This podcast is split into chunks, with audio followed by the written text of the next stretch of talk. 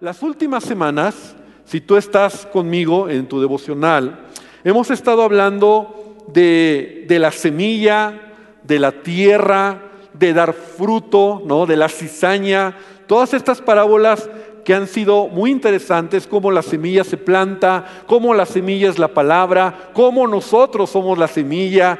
O sea, Jesús utiliza estos elementos para darnos diversas enseñanzas, porque así son eh, las parábolas de Jesús, ¿verdad? Cómo es necesario que la semilla muera para que pueda dar fruto y todo ello. Entonces ha estado muy padre y la naturaleza misma nos enseña esto, ¿verdad? La naturaleza misma nos enseña que para que un árbol dé fruto tiene que tener raíces profundas, ¿no? De hecho, la semilla en la, en la parábola de los diferentes tipos de corazón, la parábola del sembrador, que es muy conocida así, realmente la semilla que da fruto es la que es plantada en buena tierra, la que tiene profundidad, la que es plantada y entonces empieza a crecer. Porque la semilla que queda en el camino, la semilla que queda en pedregales, la semilla que no tiene profundidad, que se mezcla con la cizaña no va a crecer. Entonces es importante tener raíces, es importante echar raíces y para tener fruto debo de tener raíces profundas. E, en esta semana incluso nuestra hermana Luz María, que les tocó dar la enseñanza de grupos de conexión con su esposo, mencionaba eh, cómo el bambú crece. Y en alguna ocasión yo también lo mencioné, ¿no? Como este, es muy interesante cómo la semilla de bambú es plantada en la tierra y aparentemente no crece y no pasa nada y pasan semanas y aún años. Mira, pasan siete años y no sucede nada y solamente ves un pequeño tallito en donde tú piensas que eh, que no va a crecer. Pues pasan siete años y después de siete años el bambú, ¿verdad? La planta de bambú empieza a crecer. Ahora, si tú has cuidado la semilla, si tú has cuidado ese tallito, ¿verdad? Si lo has abonado, entonces va a crecer. Pero lo más interesante de esta, de esta analogía o de esta realidad es cómo crece la planta o, sí, la planta de bambú, en donde a partir de el séptimo año, en seis semanas, alcanza una altura de hasta 30 metros. O sea, esto es muy interesante. O sea, por siete años no pasa nada. Pero después del séptimo año, esta planta empieza a crecer y tú conoces el bambú que mide hasta 30 metros de altura y es una, es una planta impresionante, pero ¿qué hizo esos siete años? Eso es lo interesante. En siete años el bambú está generando un complejo sistema de raíces que le permitirá sostener la altura de esta planta. Entonces, ese complejo sistema de raíces dura siete años y por siete años está creciendo hacia abajo. Está las, raíces están entrelazando, están amarrando en la tierra, están teniendo profundidad y, después de ello, entonces sí, la planta de bambú crece hasta 30 metros. Y es impresionante si tú has visto eh, estas plantas, ¿verdad? El bambú así altísimo. Entonces, lo mismo sucede con nuestra vida. O sea, para que des fruto, para que demos fruto, debemos tener raíces profundas. Y Jesús habla mucho de ello. Y por eso quiero tomar o retomar alguno de lo que hemos estado hablando en nuestro o, leyendo nuestro devocional. Necesitamos estar bien plantados. Sabes, Dios es un Dios de tiempos. Y Dios es así con nosotros. O sea, Dios toma su tiempo y no hay creyentes express. No hay creyentes que hoy se convirtieron y ya mañana o en un mes o en un año ya eh, eh, han, han dado todo el fruto que tienen que dar. No, hermano. Hombres y mujeres que han sido instrumento en las manos de Dios han tardado 20 años, 10 años, 30 años, 40 años en el proceso para ver cumplidas las promesas de Dios. De hecho, te digo de una vez, ¿verdad? Si tú tienes una palabra de Dios, si tú tienes una promesa de Dios, o si tú dices, Señor, yo tengo un llamado, entonces estás en el proceso. Muchos echan a perder ese proceso porque creen que Dios me habló hoy y ya mañana tengo que estar sirviendo. No, no, no, no, no. La iglesia, perdón, la, la vida del creyente requiere un proceso. Repite conmigo, proceso. Sabes, yo estaba haciendo cuentas en mi propia vida, ¿no? y a lo mejor, perdón que me ponga eh, eh, como ejemplo, pero apenas yo tengo 18 años como pastor de tiempo completo.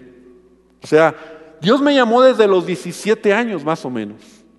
O sea, yo, yo sé que tuve un llamado, yo sé que Dios me llamó, fue una experiencia muy particular. Tenía 17 años cuando Dios habló a mi corazón y yo tenía el anhelo, el llamado de servir al Señor. Y pasaron 20 años hasta que yo después de 20 años empecé a servir a Dios de tiempo completo. O sea, realmente hoy, ¿verdad? Comparado con la edad que tengo, ¿no? Apenas tengo 18 años sirviendo de tiempo completo, ¿no? Y digo, ay Señor, que se habré sido muy difícil, ¿no? Muy cabeza dura, porque tardó tanto, y no es así. La verdad es que mientras eso llegó, yo estuve plantado en la iglesia. Es decir, no estuve sentado, estuve plantado. Y hay una gran diferencia entre ellos. Y eso es lo que quiero entrar en tema. O sea, yo por 20 años, desde que Dios me llamó, estuve en la iglesia y me planté en la iglesia. O sea, no me senté en la iglesia, sino que yo estuve sirviendo, yo estuve creciendo, yo estuve madurando, yo estuve desarrollando mis dones y buscando incluso mis dones, ¿no? Yo te he platicado que incluso yo estuve en la alabanza, ¿no? Yo estuve en la alabanza, imagínate, yo estuve en la alabanza, aquí hace rato estaba mi cuñado Miguel eh, cantando y él se acuerda que yo solamente daba vergüenzas en la alabanza, ¿no? Y él estaba ahí cuando yo intentaba estar con el grupo de alabanza y no tengo ni ritmo ni nada y, me veía mi cuñado y otros que estaban en ese tiempo y me veían con amor, ¿verdad? Pero yo estuve en diferentes ministerios, estuve con los niños, estuve diferentes lados porque porque cuando tú estás plantado entonces estás echando raíces. Y las raíces son parte del propósito de Dios para que entonces tú puedas dar fruto. ¿Cuántos dicen amén? Sabes, hoy en día, si no entendemos esta verdad, podemos eh, convertirnos en creyentes superficiales, creyentes que, que no están plantados. Y hay una gran diferencia entre un creyente que se planta en la iglesia y un creyente que asiste a la iglesia. Y eso lo compartí hace algunos meses. Hay una gran diferencia entre el que está plantado en la iglesia y el que está asistiendo a la iglesia. Y el propósito de Dios no es asistir. El propósito de Dios no es eh, venir como en un acto religioso, ¿verdad? De, de venir, de asistir y, no plantarnos en la iglesia. A veces la idea que tenemos de plantarnos en la iglesia es como estar todo el tiempo en la iglesia. Y no, no, no te estoy hablando de eso. No te estoy hablando de que tú tienes que este, estar gran parte de tu tiempo, de tu vida en la iglesia, pero sí te estoy hablando de plantarte en la iglesia. Entonces, es importante. ¿Qué significa estar plantado? Entonces, y voy a leer esto que escribí. Significa que cuando vienes a congregarte, estás tan comprometido con Dios que tu vida tiene un cambio radical. Y ese cambio en ti produce un genuino deseo de dar de lo que Dios te ha dado. Amas lo que Dios ama.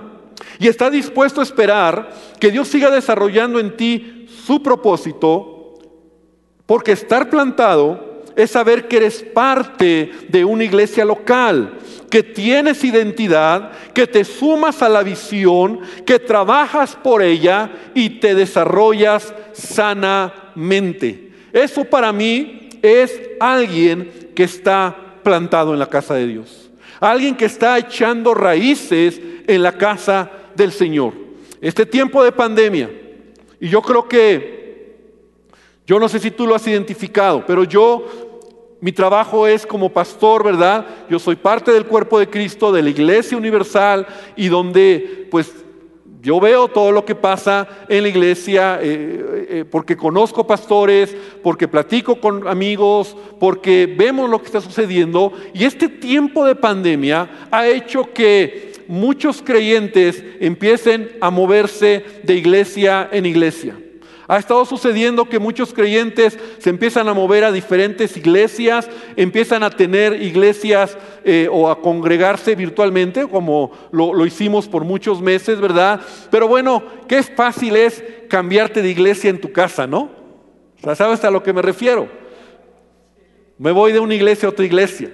Me voy de una congregación a otra congregación. Es bien fácil. Y encontramos la, la manera de, hasta escoger la iglesia, ¿no? Y, muchos hasta ya tienen escogido los horarios, ¿no? Donde dicen, en este horario, este, esta enseñanza o esta iglesia, y luego me voy a esta iglesia. Ahora, yo no estoy haciendo un juicio si es bueno o es malo, pero lo que sí estoy diciendo es que cometemos el peligro de no entender lo que es plantarnos en la iglesia. Es decir, muchos deciden no plantarse en, una iglesia local. Y Dios quiere que nos plantemos en una iglesia local. Mira, cuando Dios creó al hombre, dice la palabra, estaba leyendo en Génesis en el capítulo 2, no voy a dar la escritura por el tiempo y todo lo que tengo que compartir, pero en Génesis capítulo 2 dice que Dios puso al hombre en el huerto de Edén. Dios puso al hombre en el jardín de Edén, lo plantó ahí y le dijo, fructifica, multiplícate, trabaja, entonces, eso es lo que Dios hizo con el hombre. Y es lo mismo que Dios hace con nosotros. Cuando tú y yo aceptamos a Cristo, escúchame bien, cuando tú y yo conocemos a Jesús, Él nos sumerge en, la iglesia universal. Así lo dice el apóstol Pablo. Él nos ha bautizado en un solo cuerpo.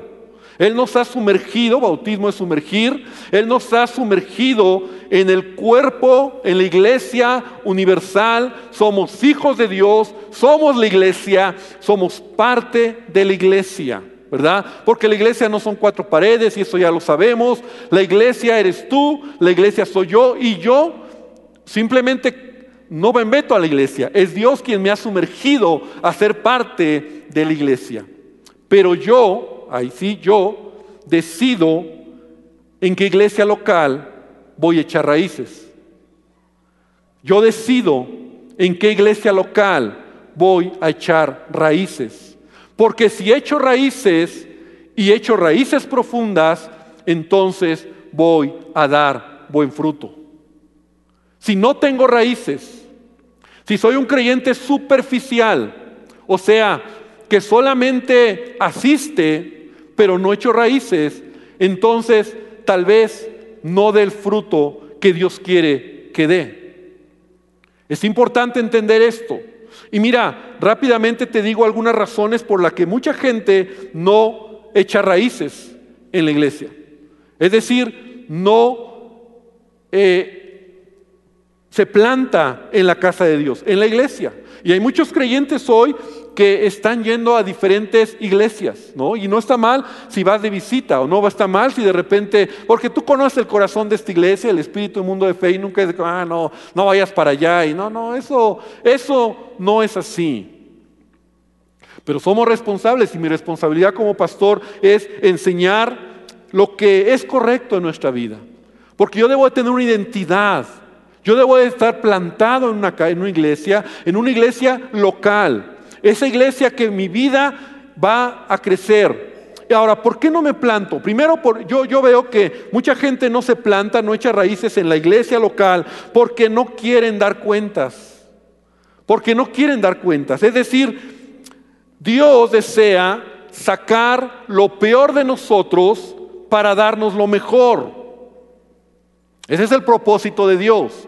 Dios quiere trabajar en nuestras vidas, pero sabes, a lo mejor nosotros como personas, como individuos, hemos sido heridos, hemos sido lastimados por algún líder, por alguna autoridad espiritual, alguien que abusó de nosotros, alguien que nos decepcionó, Y entonces decimos, yo no voy a dar cuentas a nadie.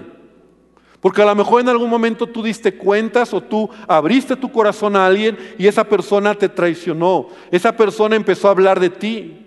Esa persona empezó a contar tu vida a otras personas. Es muy delicado. Y entonces, mucha gente dice, no, mejor yo no doy cuentas. Yo no rindo cuentas a nadie. Yo entre Dios y yo. Pero no observas que eso te puede destruir. Porque estás luchando solo. Porque el dar cuentas no, no, no, no, se trata de que vengas eh, eh, en el sentido de contar toda tu historia o queremos oír tu historia. Y personalmente, como pastor, a veces yo hablo con líderes, con los ancianos de la iglesia. Me acuerdo cuando íbamos a los penieles, ¿verdad? Y bueno, ahí escuchábamos cada condición, cada situación. Y yo les decía, a ver, queridos hermanos, entre menos me entere, mejor. Claro que si es necesario, quieres, ven conmigo y podemos platicar si eso te rebasa. Porque la intención de dar cuentas no es saber lo que te está pasando, sino realmente aprender a ser confrontados en nuestra vida. Es decir, rendir cuentas tiene que ver con que yo tengo gente a quien rindo a quien yo puedo venir ante, una, ante un consejo, ante una decisión en mi vida personal, en mi vida familiar, o que simplemente esa persona ore por mí, o que esa persona me ayude en lo que estoy pasando. Eso es rendir cuentas. Rendir cuentas es sano. Dice la palabra, hay del solo. Cuando cayere, que dice, no habrá segundo que le levante. Y no se refiere solo al matrimonio, querido hermano. Entonces, muchos no se plantan y, solamente se sientan, escuchan, oyen y toman lo que les gusta, ¿verdad? Porque sabes, este es otro punto. El que no rinde cuentas hace de su vida lo que quiere. Normalmente. Porque si tú estás rindiendo cuentas, entonces esa persona te puede decir, oye hermano, eso no está bien. Pero como no quiero que me digan que estoy mal, que me salgo por por, la tangente, que hago de mi vida lo que quiero, entonces finalmente hago lo que quiero. O sea, vengo, estoy aquí y afuera hago lo que quiero, hablo como el mundo, me comporto como el mundo eh, y nadie tengo que dar cuentas. Es más, hago de mi vida cosas incorrectas. Estoy en pecado. Vengo a la iglesia, me siento, pero ah, traigo mis rollos, traigo mi vida, traigo mi, vida de engaños, de mentiras, de pecado, de, violencia, de, abuso. Eh, y eso finalmente a nadie le tiene... ¿Y, ¿Y quién importa lo que yo haga, no? Rendir cuentas te ayuda para poder realmente crecer en tu vida, para madurar en tu vida, para echar raíces. Entonces no es fácil porque se trata de, rendir cuentas, de crecer, de establecernos en una iglesia. ¿no?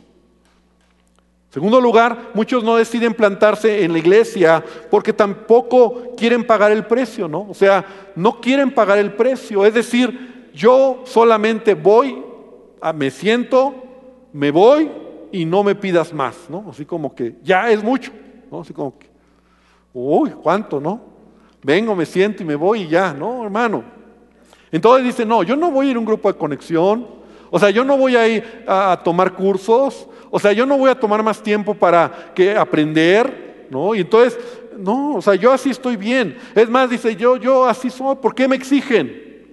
Y aunque Mundo de Fe somos una iglesia grande, una iglesia numerosa, Dios nos ha permitido eh, manejar o llevar a la iglesia a la gente en un proceso, en un proceso de madurez y de crecimiento espiritual.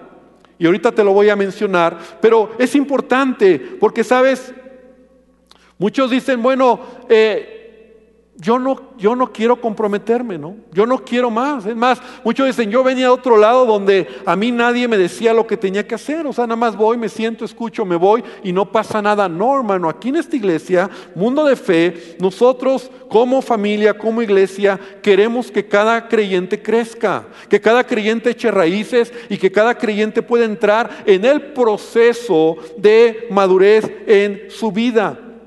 Y entonces cuando tú te integras a un grupo de conexión, por ejemplo, los grupos de casa, que ahora son virtuales, ¿verdad? Y que hay facilidad para que tú te conectes desde tu hogar en cualquier horario y en cualquier día. ¿Con qué propósito? Con que te conectes. Por eso me gustó cuando oí esta palabra. Esta no es nuestra, pero yo la escuché y dije, grupos de conexión. Ok, te conectas. Te conectas a la iglesia. Entonces, yo estoy dispuesto a rendir cuentas, estoy dispuesto a pagar un precio, ¿verdad? ¿Por qué? Porque yo quiero crecer, porque yo quiero madurar, porque yo quiero dar fruto. Y ese fruto que voy a dar en mi vida es un proceso en el cual yo quiero, yo quiero ir avanzando poco a poco. Yo quiero ir creciendo, quiero ser transparente, pastor o líder. Mira, yo estoy en esta situación, ayúdame a orar, mi familia, mi casa, mis hijos, no sé, todas las cosas que todos vamos viviendo y vamos pasando.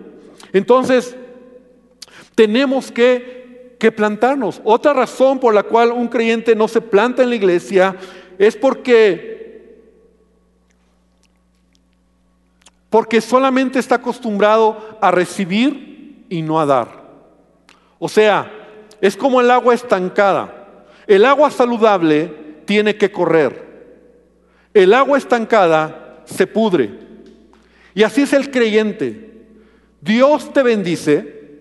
Hace unos minutos teníamos un tiempo precioso en la presencia de Dios. Dios te bendice y Dios te da, pero tú tienes que dar de lo que Dios te da.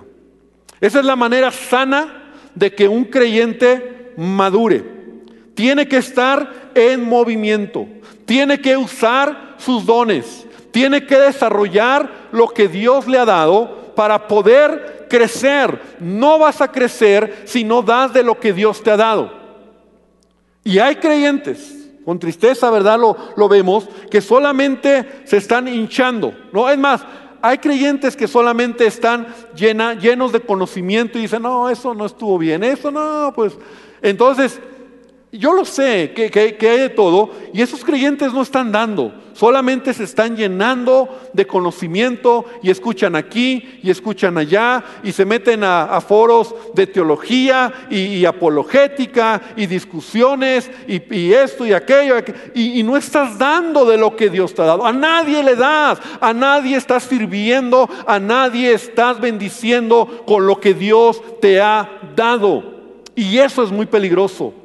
Porque eso es agua estancada en tu corazón. Eso es simplemente empieza a oler mal. Eso empieza, llega el momento donde ya nada te sacia, todo te cae mal, todo lo ves mal, no te gusta, aquí no, allá tampoco, allá menos, porque todo lo ves mal. Y mira, el problema no es el lugar o los lugares, el problema es la persona que solo se ha llenado de puro conocimiento. Lo natural en, la vida cristiana, en el crecimiento del creyente es que de lo que tengo yo puedo dar. Entonces, ¿a qué me refiero? Un creyente que echa raíces es un creyente que en el tiempo empieza a servir, a servir, a dar. Y me encanta eh, cuando yo puedo ver hermanos aquí en la iglesia, y lo he dicho muchas veces, ¿verdad? Hermanos que son empresarios, hermanos que son directores de empresas, hermanos que, que, llegan aquí, se arremangan las mangas y dicen, pastor, yo estoy sirviendo. Y son edecanes, están allá afuera en seguridad, están aquí en la alabanza, eh, están eh, en la cafetería. ¿Por qué? Porque el corazón es, yo quiero servir, o sea, eso me hace poner los pies sobre la tierra, eso me hace dar de lo que Dios me ha dado, eso me hace responder en agradecimiento a lo que Dios ha hecho en mi vida, porque cuando estás plantado empiezas a dar fruto, pero el que no está plantado, entonces empieza a sentirse inquieto, empieza a sentirse mal y, poco a poco empieza a ver todo que no es como Él quiere. Entonces nosotros, quiero decirte como iglesia, todo esto te lo platico, porque estamos retomando lo que es el proceso de crecimiento en mundo de fe. Nos costó la pandemia el año pasado, fue difícil, tuvimos que hacer un alto con todo lo que era el proceso de mundo de fe y todavía no estamos al 100 porque todavía estamos cuidándonos y estamos cuidando eh, pues eh, a ustedes, ¿verdad? Eh, pero estamos ya retomando algunas cosas que gracias a Dios y a la tecnología hemos podido arrancar, como algunos cursos que ya arrancamos, ya basta, mujeres, esta semana se empieza, eh, están los grupos de conexión, hemos arrancado cursos de matrimonios, prematrimoniales, los cursos para padres, o sea, hemos echado a andar nuevamente toda la maquinaria de la iglesia para ir llevando a la gente al proceso.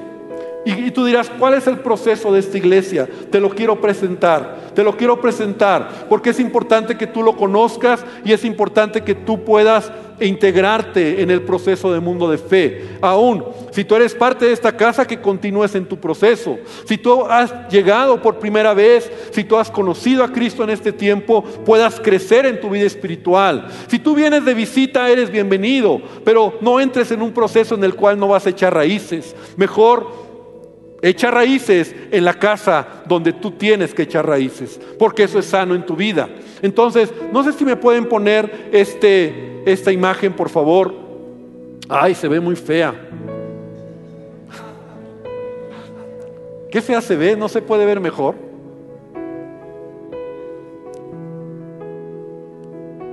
¿Tomaron la imagen del, del correo? No veo. ¿O tomaron la imagen de, porque así está muy fea. No, sé, no voy a poderlo explicar. No sé si me pueden ayudar a hacer algo o no se puede.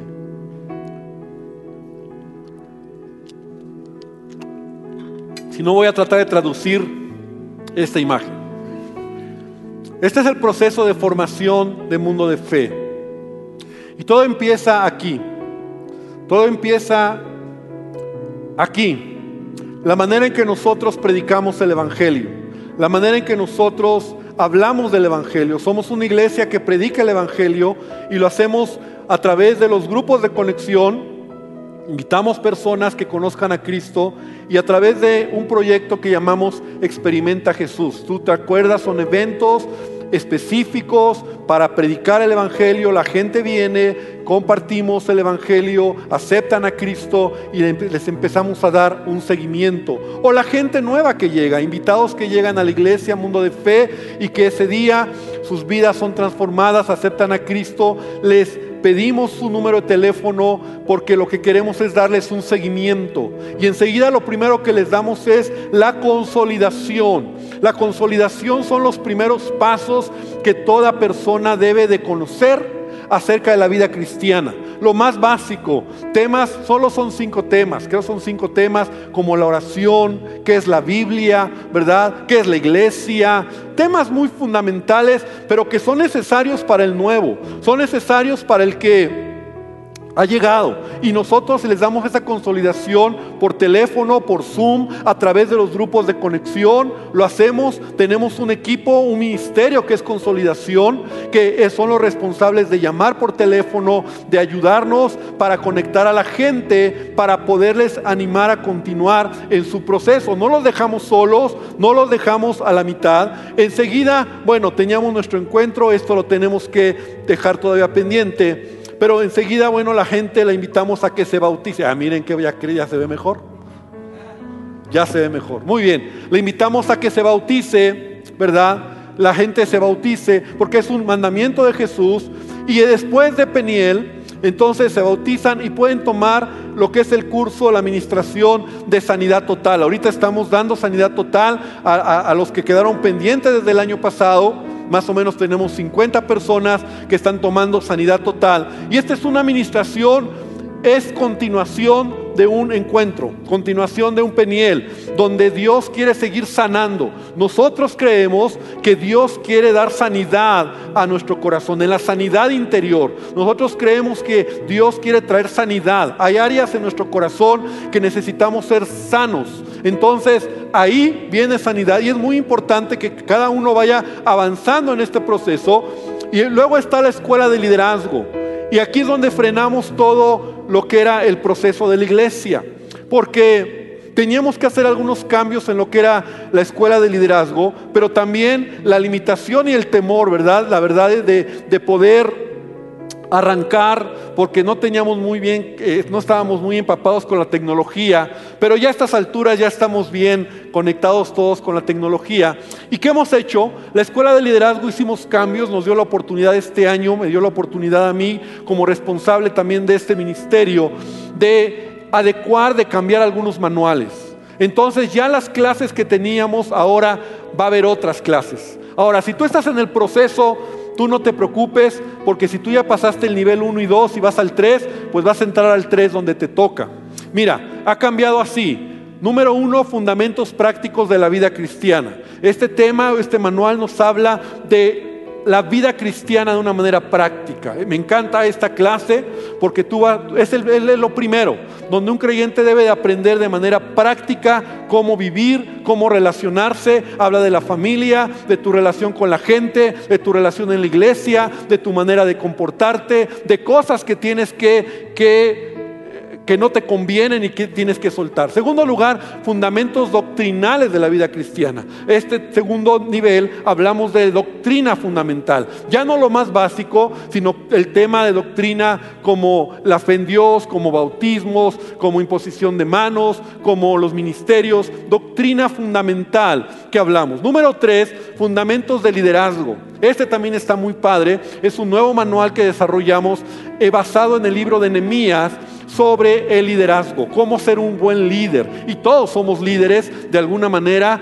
y este está muy padre, ¿verdad? Liderazgo. Luego viene el siguiente, el siguiente nivel que es el 4, avanzando hacia la meta que también habla sobre doctrina y cosas prácticas en tu vida. Luego viene visión, grupos de conexión, porque la, la, columna vertebral de esta iglesia es los grupos de conexión. Y luego viene Espíritu Santo, y el último nivel que hemos cambiado, porque antes era espíritu, eh, la vida en el Espíritu y Daniel, que de hecho ahorita se están dando, lo están tomando algunos hermanos, pero ahora cambiamos por Espíritu Santo y panorama bíblico. Y panorama bíblico ya es un, un entendimiento global de lo que es toda la Biblia, ¿no? El panorama de la Biblia desde Génesis hasta Apocalipsis, todo el contexto, cómo es la historia de la iglesia, del pueblo de Israel, la historia de, Dios en la humanidad en la Biblia. ¿no? Entonces,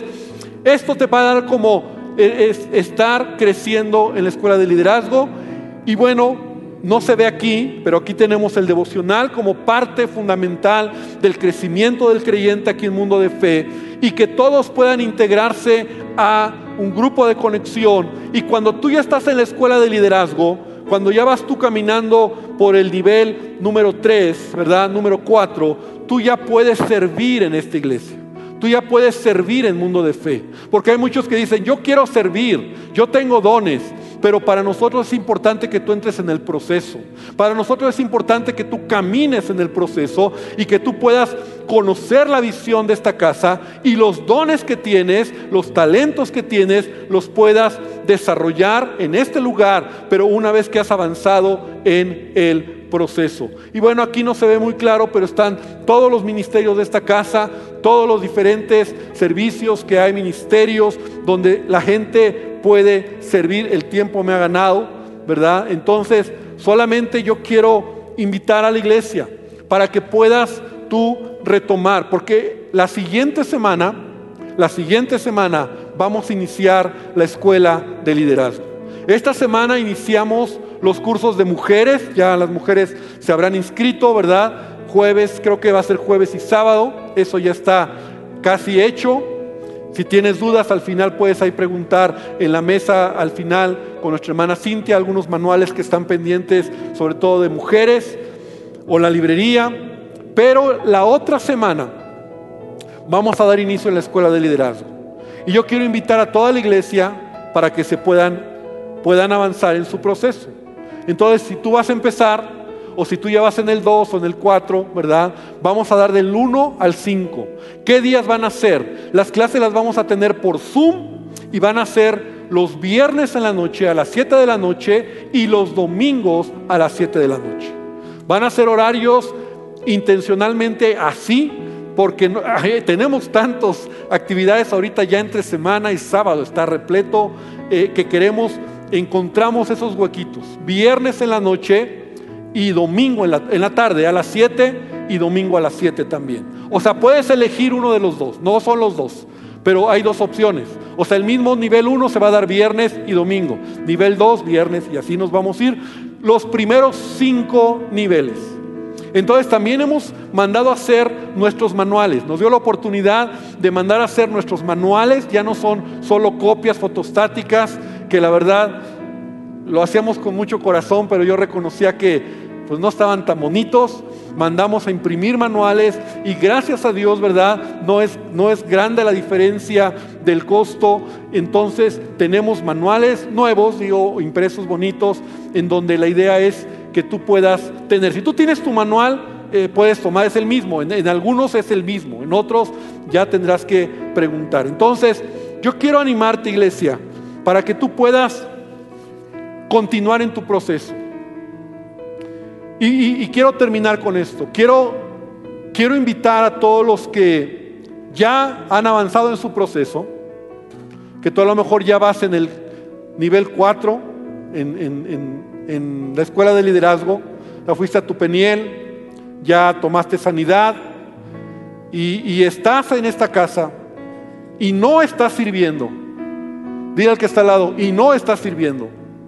O sea, pudiendo servir, no lo estás haciendo, ¿no?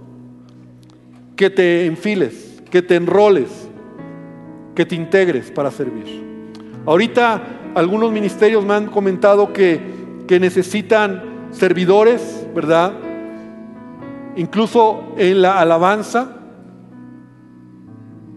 si alguien toca algún instrumento, pero está en el proceso, ¿verdad? No solo es que ya yo, yo, yo llegué y toco, no, tienes que estar en el proceso, en consolidación, en edecanes, en seguridad.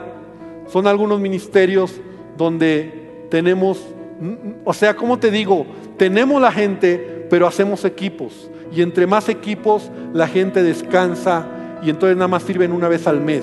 ¿Me explico? Porque la visión de esta casa es no que sirvas todos los domingos, sino que sirvas por lo menos un domingo sí, un domingo no, para que también tengas tiempo de crecer, de sentarte y de recibir. Y si fuera un domingo sí y dos no, mucho mejor, ¿verdad? Entonces eso ayudaría para tener más servidores, pero sobre todo, hermano, y con esto concluyo, para que tú puedas crecer en tu vida. Porque servir te hace madurar. Servir te da crecimiento. Servir te hace ser como un río que estás recibiendo y estás dando. Y fluye a través tuyo. Pero no servir y solamente oír te estanca. Y peor cuando solamente asistes pero no te plantas. Entonces, Quiero terminar esta, esta mañana. Hoy he hablado algo diferente, pero es necesario que esta casa, Mundo de Fe, pueda conocer si tú eres nuevo en esta iglesia, si tú has aceptado a Cristo o si tú has, tienes tiempo ya en Mundo de Fe y dices, ¿qué sigue? ¿Qué onda? Tenemos totalmente una estructura que nos detuvo por la pandemia, pero queremos ir retomando todo el proceso de esta casa. Y queremos que tú te integres. ¿Por qué queremos que tú te integres? Aún gente o hermanos o personas que vienen de otro lugar o a lo mejor por localidad se han cambiado aquí. Queremos que tú empieces desde, desde, desde la consolidación de ser posible. ¿Por qué? Porque obviamente si ya te bautizaste, ya te bautizaste, ¿verdad? Pero queremos que tú te sumerjas a la visión, a la visión, que tú puedas pasar el proceso, que tú puedas conocer la visión de esta casa, yo siempre lo he dicho, cada iglesia es como una familia y cada familia tiene sus reglas. Mi familia es diferente a la familia de mi hermano Alejandro, ¿verdad? Su familia, que aquí está al frente, ellos tienen sus reglas. Ellos desayunan a cierta hora, ellos se paran muy temprano, ellos corren, hacen ejercicio, tienen reglas muy en su casa. Y mi familia tiene reglas diferentes. Somos familias o con tu familia. Y así es la iglesia. Cada iglesia es una familia. Y cada iglesia tiene su propia visión. Digamos, aquí comemos a cierta hora, ¿verdad? Aquí eh, te invitamos a que te integres de esta manera. Es así. Es que ¿por qué no lo hacen como allá? Porque, porque yo no le voy a llegar a la casa de Alejandro y decirle, oye, ¿por qué no cenan a las 11 de la noche como nosotros. ¿Por qué me va a decir? Porque aquí se cena a las 7 de la noche, ¿no? A las 8 de la noche. Y verduras. Entonces yo no puedo llegar allá a decirle, este, cenen unos taquitos, ¿no? Y así son las familias, las iglesias. Yo no puedo llegar a otro lado y decir, hermano, es que allá, bueno, allá. Por eso es importante el proceso, porque el proceso te permite conocer, integrarte, sumarte y que sepas que los dones y talentos que tienes, tú puedes desarrollarlos en esta casa. Y si hay alguien que ya está en el, en, en el proceso y tú incluso eres servidor de esta casa y no estás sirviendo, yo te invito a que te conectes, a que le hables a Cintia o le digas a Cintia, anótame, Cintia o a Carlos Núñez, porque yo quiero servir. Y te vamos a canalizar, nos vamos a comunicar contigo, vamos a ver en qué parte del proceso estás y vamos a poder caminar juntos. Vamos a orar esta mañana. Quiero invitarte a que te pongas de pie, por favor. Se me pasó muy rápido el tiempo, tenía más para compartir, pero yo creo que con lo que hoy he compartido, este refrescamiento de la visión de la iglesia nos ayuda a entender hacia dónde vamos y cómo vamos. Señor, esta mañana el deseo de mi corazón, y yo sé, Padre, que ese es tu corazón también, es que nos plantemos es que echemos raíces y que demos fruto. Hemos, hemos estudiado estas semanas la importancia de sembrarnos, de colocarnos correctamente, de crecer, de ser trigo y no cizaña, de dar fruto al 30, al 60 y al 100 por uno. Es importante entender, Señor, que separados de ti nada podemos hacer y que la iglesia local nos ayuda para poder plantarnos y crecer. Yo sé que estoy hablando en un auditorio muy homogéneo. Tal vez hay personas, amigos, que han conocido a Jesús en este tiempo y que ellos puedan caminar en este proceso, echar raíces en esta casa, Señor, continuar en el proceso. Los que son parte de esta casa y que se quedaron a la mitad puedan seguir adelante. Y Dios, si hay alguien que quiere integrarse y sumarse a esta casa, que pueda también entrar en el proceso. Pero aún si hay hermanos que están de visita, que ellos puedan ser edificados y regresar a sus iglesias, donde tienen que echar raíces, en donde tú les has llamado para que puedan crecer ahí y echar raíces. Y Padre, te pido que también la iglesia virtual, los que nos están escuchando, tú les bendigas. Hermano, que el Señor te bendiga, que el Señor te ubique, te coloque en donde Él quiere y que tú puedas desarrollar y a partir de este tiempo en el proceso de esta iglesia en mundo de fe. Bendícenos Jesús.